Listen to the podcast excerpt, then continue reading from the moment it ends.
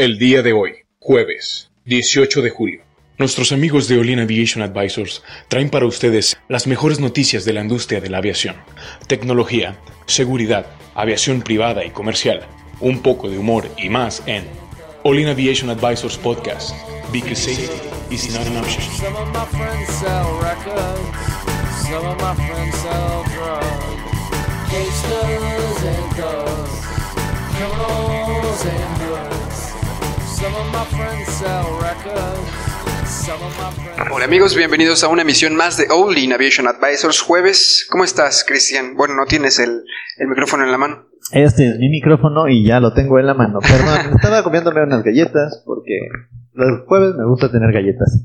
Eh, bien, bien, me la estoy pasando bien. Creo que vamos a tener un tema muy interesante el día de hoy. Chava, ¿cómo estás? Bien, bien, ya casi viernes, jueves, casi viernes. Y pues vamos a darle, ¿no? Hablar de los mejores temas de la aviación en la actualidad. ¿O no, Héctor? Así es. Aunque el tema que traemos hoy no es de actualidad, no, sí es de actualidad. Fíjense, eh, se han puesto a pensar eh, cómo es la saturación de, ah, de tránsito de aviones en el Atlántico Norte. ¿Cuántos aviones pasan por esa parte del mundo todos los días? 43. Mm, eh, es como, ¿Cuántas estrellas hay en el cielo? ¿Lanzaste, un número al aire? ¿Cuántas estrellas hay en el cielo, chava? Una. Es una, es una gran. Oiga, nadie saludó a Edson. Hola Edson, ¿cómo estás? Buenas tardes. Nos saluda con su mano derecha, se toca el corazón y se siente con. Se está frotando el pe... Oh, Oh, Edson. ya, ah, Edson. Ah, wow, wow, voy a empezar a voltear a otro lado. Regresando un poco más al tema, eh, los cruces eh, de la parte del Atlántico Norte cada vez son más. Los aviones. ¿Saben por qué cruzan los aviones por el ¿Son Atlántico décimas Norte? de miles? ¿Todos los Es días? como el, el por qué cruzó la gallina a la calle. Sí, igual. es exactamente a lo que yo me estaba queriendo referir. Eh, no, no, no, pero ¿ustedes saben por qué pasan por allá, por esa parte? Pues por la curvatura de la Tierra. Exactamente, por la curvatura de la Tierra, por es- porque es más, es menos distancia Más rápido. si vas al norte que si pasas por en medio. Digo, es, es- Claro. es, es obvio, la, ti- la Tierra es como una, como una mandarina. Es más corto por arriba que por en medio. Es elíptica, ¿verdad? Hasta esta mañana. Si no está mal Colón. A menos que sea plana. Porque hay muchas personas que dicen que la Tierra es plana. Sí, sí, sí, sí. Y de hecho, este. Me gustaría invitar a alguien que piense que la Tierra es plana para ver ¿Habrá sus algún, puntos, ¿eh? ¿Habrá algún piloto que piense que la Tierra es plana? Esa es una buena pregunta. No, no creo. O sí. A mí me gustaría, eh, ab- abro los micrófonos, Nicolás Copérnico, donde quiera que estés, nos gustaría saber qué piensas acerca de la teoría de que, porque Nicolás Copérnico dijo que la Tierra era plana, porque estaba enfrente de la Inquisición. También yo hubiera dicho que era del color que quieran, triangular, triangular, es como ustedes Sí, quieran, no me voy a exponer. Bueno, entonces la, la curvatura de la Tierra obliga a que por eficiencia eh, pues los aviones pasen por esa parte de, de esa parte de pues, norte del Atlántico. Mm. ¿Qué más hay en el Atlántico Norte? Pues icebergs Osos polares. y el, Poquitos, Tita- el ¿ya? Titanic todavía está en el Atlántico Norte? Sí, ¿no? Buena pregunta. ¿No ha salido de ahí? Los pingüinos no van para allá. No, todavía no. Están en. Madagascar. ok. El Atlántico Norte es un espacio aéreo más saturado del mundo y los aviones que lo atraviesan hacen solicitar que día a día suponer la pista aérea más congestionada del mundo. Ah, la nota que estamos leyendo aquí es eh, dice que utilizan más de 2.000 aviones atraviesan a diario esta, esta ruta. Que son miles entonces. Son, sí, sí, estamos hablando de algunos. ¿Cuántos? cuantos ¿2.000? mil. 2.000. Son Más más de los 43. Sí, un poco más. Un poquito más. Eh, aquí, y bueno, y sabemos que esa zona está dividida en un espacio que le llaman RBCM, que está, eh, tienes rutas en cada mil pies.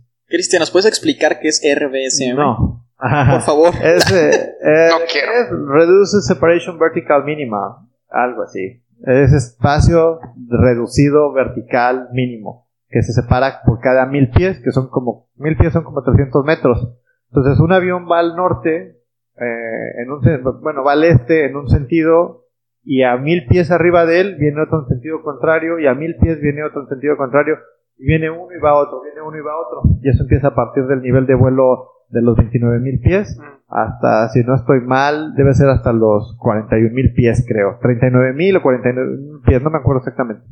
pero a partir de los 29. Entonces todo eso está dividido en mil pies, 300 metros. Entonces tú tienes que tener un equipo, el avión tiene que estar preparado y certificado para poder volar sin salirse de esos mil pies, Claro. porque pues si te sales de los mil pies por, por, no sé, por 200 pies, pues ya es un chorro. Sí. Sí, te estás acercando mucho, porque si el otro trae una separación también de más de 200 pies, de 300 pies, pues se acercan demasiado y las estelas turbulentas pueden generar problemas. Ahora, lo interesante aquí es que hay, por las, supongo que eh, a algunas altitudes la densidad del aire o algunas propiedades son diferentes y causan interferencia y no sé, también supongo que a alguna de- como, como, como estás en, en- parte norte, este, no sé si sea diferente, haya cuestiones magnéticas o algo que está causando que pierdan comunicación los, los aviones, ¿no? Pues ah, recordemos que entre más alto vueles, más eficiente va a ser y menos combustible vas a gastar. Entonces los niveles más altos son para hacer más eficiente la operación y los niveles más bajos pues van a ser menos eficientes. Un nivel de vuelo de 29.000 pies pues va a ser menos eficiente que un nivel de vuelo de 41.000 pies. Sí. Entonces eh, las comunicaciones, creo, no están, las comunicaciones no están afectadas por los niveles de vuelo, hasta donde entiendo. ¿No? Según yo no. Oye, Cristian, y para volar RBSM se necesita tener un tipo de certificación Performance Based Navigation, PBN, ¿no? Eh, es diferente, el PBN es diferente al RBCM. El Performance Based Navigation es de acuerdo al equipamiento que traes en el avión. Es completamente ciencia para pilotos. Para poder volar FMS, para poder volar PBN, el Performance Based Navigation, tú necesitas tener equipado un FMS, que es un Flight Management System. A bordo debes de tener GPS o debes de tener algún equipo de, eh, de localización global, ya, llámese un GPS, un GNSS, un AHARS o lo que ocupes para que los satélites te localicen eh, dónde estás volando y debes de tener ah, debes de tener un board, debes de tener un DME, debes de tener ay no me acuerdo qué más Oye, yo, te preguntaba lo de las, las comunicaciones porque en la semana vi una nota de Aeroméxico que una igual era este transatlántico un vuelo y se quedó sin comunicaciones. Este dice que fue el 9 de julio. Estaba viajando a Madrid, me parece, ajá de Aeroméxico. Este dice que eran 39 mil pies de altitud. Entonces, no sé qué tan común sea que, que se pierdan comunicaciones, si tiene que ver algo con el calentamiento global o, qué onda, pero... eh, Definitivamente todo es la culpa del calentamiento global, ¿eh? Sí, y de la cuarta días. transformación. No, ok. no, creo que no tiene nada que ver con el calentamiento global. Eh, hasta donde yo entiendo, eh, pues los aviones están equipados con comunicadores y tú puedes hacer tu comunicación de manera normal. Para realmente la comunicación es para saber dónde vas y hacia dónde te estás dirigiendo.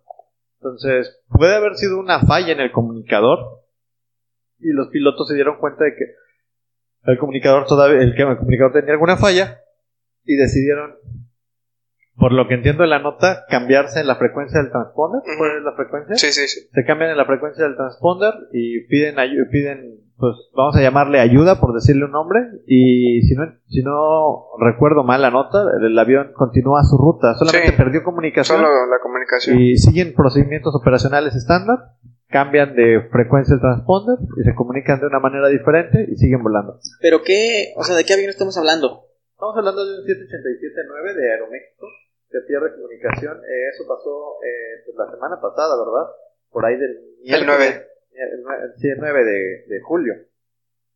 ¿Y eso se puede considerar como incidente, aterrizaje de emergencia o cómo se puede considerar? eso? No, pues sí llegó a su destino normal. Sí llegó, pero ¿cómo lo, cate- lo ca- catalogarías tú, Chava? ¿Como un tema de seguridad? Hmm. De- Pues- Depende, o sea, ¿por qué se perdieron las comunicaciones? Pues definitivamente tiene que estar, tiene que entrar en el, en el SMS como un reporte para ser analizado. Y si las, o sea, ti- tienes, no te puedes quedar sin comunicaciones, definitivamente. Así que, pues sería analizar el caso y verificar si se puede seguir viajando por esa ruta o aerovía o si en realidad es un problema de, de comunicación de los aviones de Aeroméxico o de ese avión en especial.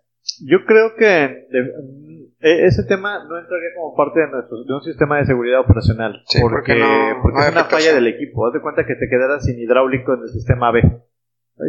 Y el piloto trae ya una lista de check donde dice, a ver, el sistema B, no tengo sistema B de hidráulico, ¿qué hago?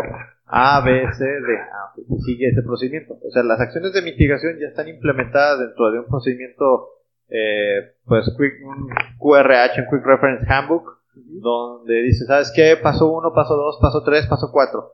Y está mitigado y vas a poder aterrizar de una manera segura. Ahora, si te dice, ¿sabes qué? No tienes comunicaciones, procedimiento estándar, cámbiate en el transponder, se cambian en el transponder y siguen su operación. Lo que sí creo que la confiabilidad del equipo comunicador debería de ser revisada porque cuánto te cuesta como empresa desviarte de tu destino, porque a lo mejor pudieron haber, los pilotos pudieron haber dicho, sabes que mejor nos regresamos, no traigo comunicador. ¿Cuánto cuesta eso a la compañía en términos de dinero? Porque regresar el avión, quemar combustible, reposicionar pasajeros, mandar otro avión, mover a la gente, ese solo equipo te pudo haber costado mucho dinero. Ahora, el procedimiento que tienes es que te sigas, pero si el piloto no se siente cómodo sin comunicador, en otra, eh, sin comunicación, pues se pudo haber regresado Claro, también. Pero igual y es más fácil llegar, o sea, recorres tal vez menos distancia. Pues al final de cuentas la, la decisión es totalmente del piloto. El piloto es la autoridad en la aeronave y si decide regresarse, se pudiera regresar. Pero en términos de, en términos de seguridad, yo creo que podría ser más bien analizar la flota. A ver, este transponder falló. Perdón, transponder, comunicador. Este comunicador ya nos falló. ¿Cómo están los comunicadores del resto de la flota? ¿Cuál es el, el intervalo de confiabilidad que tiene este equipo? Y si, ¿sabes qué? Lo estamos cambiando cada, o sea, nos está fallando cada 3000 horas. Pues a lo mejor ya es momento de, de ponerle un, un deadline y de decir, ¿sabes qué? Lo vamos a estar cambiando cada 2000 horas, nada más para garantizar la despachabilidad del avión. No sé ustedes qué piensan. Puede ser una buena alternativa para, pues para garantizar que no te va a fallar, ¿verdad? Sí, en medio del Atlántico. Imagínate que te falle, o sea, tú vas volando en medio del Atlántico de noche, Ajá. donde no hay arriba, no hay abajo y todo es oscuro. O sea, y de repente te quedas sin comunicación. Y súmale que a lo mejor este, pues vienes un poquito cansado, con ganas de no volar, es de noche, este, eres el segundo al mando y pues no sabes qué es lo que está pasando y te puede pasar lo que le pasó al Air France de 2009, que pues de repente se le empezaron a congelar los, los puertos estáticos de Pitot, se le movió para arriba y para abajo, no supo dónde, comunicaciones quién sabe, piloto inexperto, y pues sabemos que ese A330 pues se metió al mar, ¿verdad? En menos de 10 minutos se, se estrelló. Entonces, sí creo que es un tema de alinear un poquito a seguridad, pero no sé, pudiera, Confiabilidad. pudiera ser más de confiabilidad. Está interesante el tema. Pero, pues justamente para descartar que pudiera o no entrar en seguridad operacional, tiene que pasar por el área de seguridad operacional. Exacto, en eso tienes toda la razón. O si este tipo de reportes o incidentes no llegan a un área de seguridad operacional, no vamos a poder tener data suficiente para decir, ah, ¿sabes qué nos pasó? Y que, que vengan las investigaciones de los casos. Si no, no vamos a tener nada. Sí, sí, en definitiva se tiene que hacer algún tipo de análisis o investigación para determinar a qué área le corresponde el, el ¿cómo se le dice? Como que el premio, ¿no? Claro. Exactamente. Y, o sea, estás hablando de que al día son 2000 aeronaves las que. Más de pasan por 43, ahí y claro que pueden, sí. pueden- les puede pasar algo similar, ¿no? Entonces, sí, es, creo que sí es importante, es un buen caso de estudio, ¿no? Está muy interesante, la verdad. Sí, yo creo que este tipo de, digo, afortunadamente para este vuelo no hubo mayor consecuencia ni consideración, a- algo que tuviera... Claro, pero eh, ahora imagínate, traes una emergencia, ¿a quién le avisas o qué? Pues Sí. ya se perdió el avión. Es, es que súmale las emergencias, o sea, por ejemplo, pierdes el comunicador, pierdes a lo mejor, vamos a decir, pierdes un motor y, sumo- y pierdes eh, hidráulico. Y súmale las emergencias y pues cada vez la tripulación pues va trayendo más chamba, más chamba y tiene que jalar más procedimientos de emergencia y pues le complicas la tarde a, a los pilotos. ¿no? Vamos a hacer una combinación interesante. Delta y Aeroméxico son como que primas hermanas, ¿no? Algo así parecido. Sí. ¿Qué hubiera pasado si el, el incidente que ocurrió con Delta en Sí. su MD-88 se hubiera combinado con la falla del comunicador del, del Imagínate. 787 de la que hablábamos el martes. Tienes una, tienes una cabina demasiado complicada. Sí, O sea, y si las sobrecargos vienen peleadas, olvídate. sí. O sea, Con Y fatiga, atrás, ¿no? y atrás traes a todos los este, pasajeros como locos. gritando y corriendo arriba del avión. No, digo, o sea, le va. Y, y es donde tenemos que poner mucho énfasis en tratar de que las cosas que se están identificando se arreglen de raíz, porque si, hace, si las empresas o los sistemas de seguridad se dedican a dar paliativos de, Poner parches. y parchecito, y el parchecito, el día que se complica, pues realmente se complica en grande, ¿no? Se complica en grande y es por eso que suceden pues los accidentes. Exacto. No, o sea, si no tienes la capacidad de un sistema de estar monitoreando, identificando esas condiciones aparentes de peligro, pues entonces los peligros viven libres haciendo de las suyas. Exactamente, y justamente es lo que dice la OASI, que un SMS no te va no te va a asegurar que no tengas accidentes, pero sí te va a prevenir, o te va, te va a asegurar que tengas identificados tus peligros y que hagas algo para prevenir la ocurrencia de estos. Claro, es saber qué vas a hacer, ¿no? Es como cuando tomas un curso de... ¿Qué, qué pasa cuando hay un... no sé, un incendio o cualquier cosa, ¿no? Y, Un ejercicio de plan de Ah. respuesta a la emergencia. Sí, o sea, simplemente conoces cuáles son los procedimientos y, y se acabó, o sea, no... en definitiva, y pues creo que hasta aquí, ¿no? Hasta aquí lo dejamos. Debe- sí, vamos a ver cómo evolucionan estos casos. Como quiera, les vamos a estar trayendo las noticias más rancias de eventos que pasan en el Atlántico Norte y los vamos a estar discutiendo desde nuestra perspectiva. Y los 43 aviones que viajan en el Atlántico. Claro que sí. 43, solamente viajan 43. Listo. Eh, queremos escucharlos, amigos. Queremos saber sus opiniones. Mándenos todo su amor, su hate, corazones, likes o caritas enojadas. Lo que nos quieran poner ahí, eh, lo estamos esperando. Así es, recuerden Facebook, Twitter, Instagram, All In Advisors y Patreon, All In MX. Listo, pues nos estaríamos viendo el día de mañana. Les mandamos saludos a Adrián, a donde quiera que se encuentre. Sí, un abrazo, Adrián. Ojalá te recuperes pronto de lo que te pasó. Y pues aquí te esperamos.